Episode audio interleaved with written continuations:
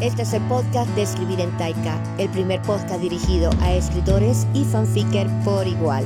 Soy Carolina Villadiego y en este lugar vas a encontrar motivación, inspiración y recursos para que puedas continuar creando historia a través de tus personajes, de tus palabras y conectar con el corazón de tus lectores. Entonces, nos vemos dentro. Bienvenidos y bienvenidas a nuestro nuevo episodio del podcast Escribir en Taika y estoy muy muy muy contenta por el recibimiento que le dieron a ese primer episodio, por las bonitas palabras, por los comentarios, por las recomendaciones también que vamos a tomar en cuenta para ir mejorando capítulo por capítulo, de la misma manera que lo hacemos cuando estamos escribiendo.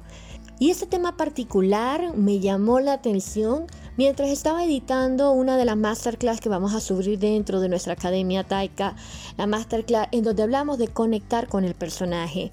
Y es ¿Cuáles son las tres señales de que no hemos conectado con nuestro protagonista? Y esta parte me parece muy, muy, muy importante porque si nos ponemos a revisar cuáles son nuestras principales motivaciones al momento de escribir una historia, es que nuestros lectores estén conectados con el protagonista y puedan sentir todo lo que está ocurriendo, todo lo que está viviendo, la manera en la que está siendo afectado por cada una de las situaciones que estamos poniendo dentro de nuestra historia. Pero si nosotros mismos como escritores y escritoras no estamos conectados con lo que está sintiendo el personaje, que es nuestro protagonista y quien lleva nuestra carga actoral, muy difícilmente vamos a lograr que otras personas conecten con lo que nosotros queremos transmitir. Y es con base a eso que iniciamos este podcast con esas tres señales importantes. Y te voy a hablar de la primera y me parece que es una de las que más he visto cuando estoy eh, escribiendo o leyendo otras historias. Y es tomar las decisiones solamente desde el lado racional. Es decir, nuestro personaje toma las decisiones solamente desde la razón.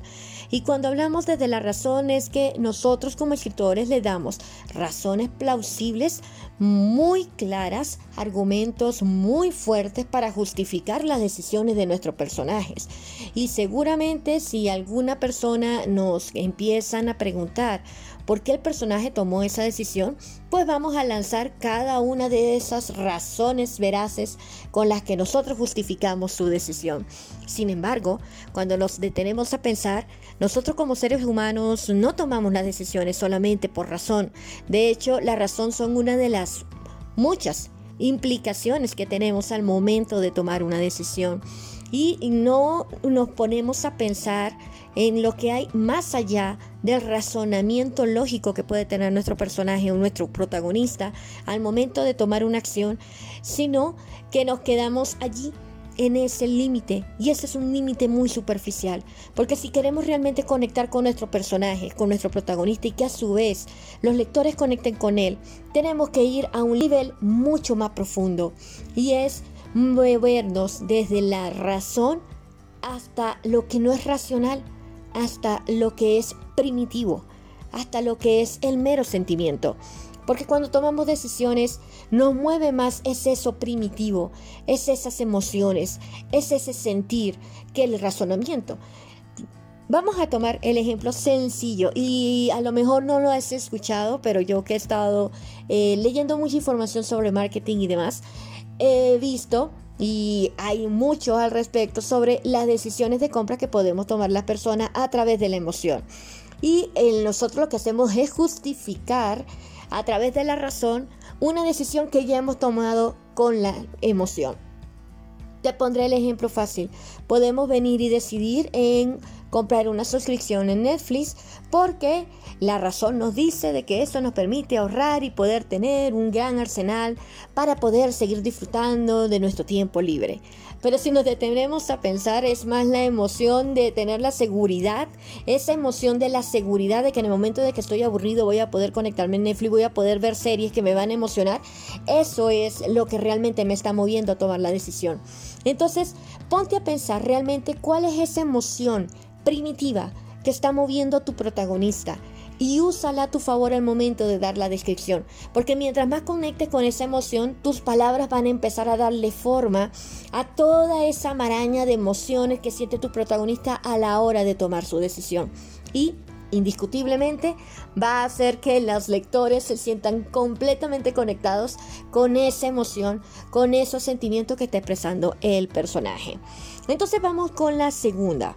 Y la segunda señal es que estamos hablando de sentimientos simples. Y aquí no estamos hablando de decisiones, estamos hablando solamente de sentir, de qué es lo que está ocurriendo cuando el personaje está sintiendo. Y nos quedamos también otra vez en lo superficial. Es que tiene miedo, es que está asustado, es que está enamorado. Y no bajamos y no profundizamos sobre toda la maraña de emociones que puede estar debajo del tiene miedo o está enamorado. Entonces, cuando estamos intentando expresar lo que puede estar sintiendo el personaje, como nos hemos quedado en ese nivel superficial, pues las palabras también se van a quedar en ese nivel superficial. Y vamos a estar repitiendo una y otra vez que el personaje se encuentra cansado o se encuentra con miedo o se encuentra enamorado. Entonces, muchas veces esa recomendación de mostrar y no contar no se cumple no por el hecho de no conocerla, sino porque como no estamos conectados con el personaje, ¿qué vamos a mostrar? Como no estamos conectados con sus emociones, ¿qué vamos a decir? Entonces, no hay manera en que podamos mostrar a través de nuestras palabras imágenes claras de sus sentimientos si no los tenemos completamente en claro, si no lo sabemos, si no hemos conectado. Entonces, aquí la recomendación es bajar, bajar, bajar. Más allá de tiene miedo, ¿por qué tiene miedo? ¿Y qué siente con el miedo? ¿Cómo se siente su corazón? ¿Cómo se siente su cuerpo? ¿Qué es lo que está recordando?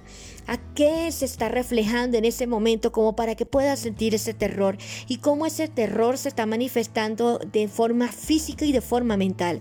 Y en el momento en que empezamos a conectar y a ir más, más, más profundo, las palabras van a empezar a tomar forma y ya no vamos a decir tiene miedo, sino que vamos a decir sus pupilas se achicaron y su piel se puso de gallina y entonces dejó de sentir la voz en su garganta como si hubiese una garra de hierro atrapada que le estuviese impidiendo respirar.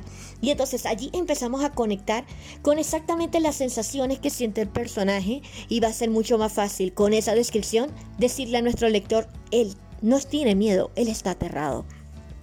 Entonces, esa sería la segunda señal que tendríamos que tener en consideración. Y vamos ahora con la tercera señal que me parece que es muy, muy sencilla, que muchas veces pensamos que como tenemos ya el pasado de nuestro personaje, ya todo esto está cubierto, pero nos olvidamos de la parte más importante, porque al momento de crear el pasado del personaje, no se trata de llenar una ficha en donde vamos a empezar a decir, es que el personaje estudió en tal lugar y luego conoció a fulano de tal y luego tuvo una relación aquí, sino hablar del efecto. ¿Cuál es el efecto de todas las cosas que nuestro personaje, en particular nuestro protagonista, ha vivido y cómo eso está afectando en este momento presente de la historia en las decisiones que está tomando y cómo va a afectar en el futuro de la historia en las decisiones que va a tomar.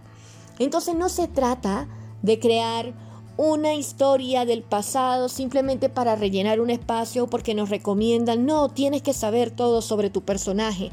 Se trata de conectar esos hechos pasados en lo que está ocurriendo en el presente y en lo que va a ocurrir en el futuro. Porque todas las cosas por las que pasamos, aunque sean pequeñas cosas, van a tener un efecto muy importante tanto en las decisiones que tenemos en el presente como en las decisiones que vienen después. Y si no entendemos cómo esos recuerdos, esos momentos de nuestro personaje en el pasado han afectado, no vamos entonces poder darle la relevancia en el presente ni mucho menos en el futuro. Entonces cuando te detengas a escribir la historia de tu personaje y a describir, ok, él estuvo en casa de un pueblo viviendo con sus abuelos y luego conoció a sus padres cuando tenía cinco años, detente a pensar cómo afecta el hecho de que tu personaje haya vivido en un pueblo y a los cinco años fuera, fuera que conociera a sus padres cómo afecta en su manera de ver las cosas, en su visión de vida, en su relación con sus padres, en su relación de la confianza consigo mismo. Tiene todavía un sentimiento de orfandad que no se ha cubierto o todavía está pensando que fue abandonado o ha logrado sanar eso, pero a costa de qué? ¿Qué es lo que ha tenido que sacrificar para poder sanar esas heridas que pudieron haber quedado en el pasado? Entonces, al detenernos a pensar en el pasado, más allá que como una lista de eventos que ocurrieron y que en algún momento voy a mencionar en la historia, y lo comenzamos a ver como las causas que están creando consecuencias en el presente y en el futuro, vamos a tener una mayor conexión con nuestro personaje y vamos a poder entender los dos puntos que venían detrás.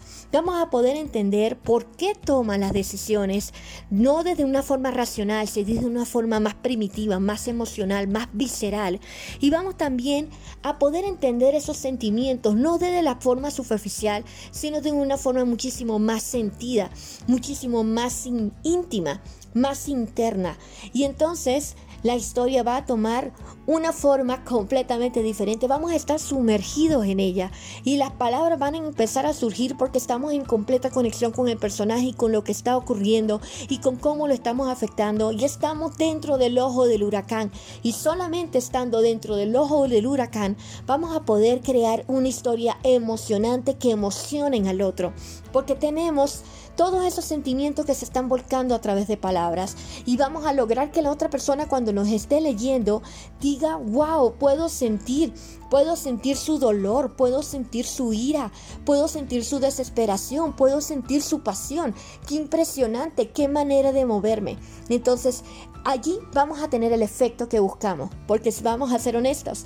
Queremos escribir porque queremos a su vez, además de volcar todo aquello que sentimos en nuestros corazones, en nuestra mente, toda nuestra forma de ver la vida, todas esas historias que están explotando en nuestra cabeza, lo hacemos también porque queremos que otras personas conecten con esas historias, conecten con lo que estamos diciendo, porque es una manera de conectar el uno con el otro, una manera de conectarme yo como individuo con otra persona como individuo. Entonces, estas son las tres señales que te quería dejar y no solamente para que reconocieras si en alguna parte no está funcionando de esa manera, si sientes que no estás conectando con los efectos que puede tener en el pasado o que no estás entendiendo de la manera más visceral las emociones que tiene tu personaje o no estás tomando en cuenta a profundidad cuáles son las emociones que siente en el momento en el que estás sintiendo. Y te dejo a su vez las recomendaciones de cómo puedes bajar, de las preguntas que te tienes que hacer para que puedas profundizar y llegar a ese ojo del huracán y entonces puedas escribir esa historia emocionante que tanto anhelas. Espero de corazón que estas tres señales te ayuden a poder darle más profundidad a tu historia y que sigas aquí en sintonía en la próxima semana donde vamos a seguir dando consejos, recomendaciones, recursos y sobre todo inspiración y motivación para que sigas escribiendo. Nos vemos en el siguiente episodio.